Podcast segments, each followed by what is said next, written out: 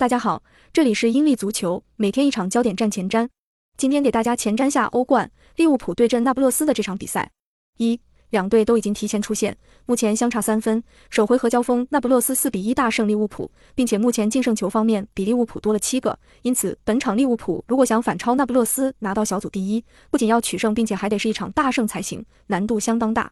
二。利物浦最近遭遇了比较严重的伤停，锋线上面迪亚斯、洛塔都要到世界杯之后才能复出。目前球队锋线上只剩下了菲尔米诺、萨拉赫和努涅斯三人可用。菲尔米诺近期一直是作为替补使用的，而努涅斯融入程度不够，萨拉赫本赛季状态又有所下滑。三，利物浦的头号射手萨拉赫本赛季虽然联赛当中状态不佳，但在欧冠当中却发挥出色，五场小组赛打进六球，跟姆巴佩并列欧冠射手榜榜首。四。利物浦主帅克洛普执教生涯一共十九次面对意大利球队，结果七胜一平十一负，成绩不是太好，并且很少有平局。五，那不勒斯的头号射手奥斯梅恩本赛季八场踢球效率很高，不过在首回合欧冠对阵利物浦的比赛当中，不仅罚丢了点球，还拉伤了大腿，并因此缺阵了一个月，本场也算是个复仇之战了。六，那不勒斯欧冠小组赛取得五连胜，创造了球队在欧冠中的连胜纪录，并且十五个积分也是球队在欧冠小组赛历史中的最好表现。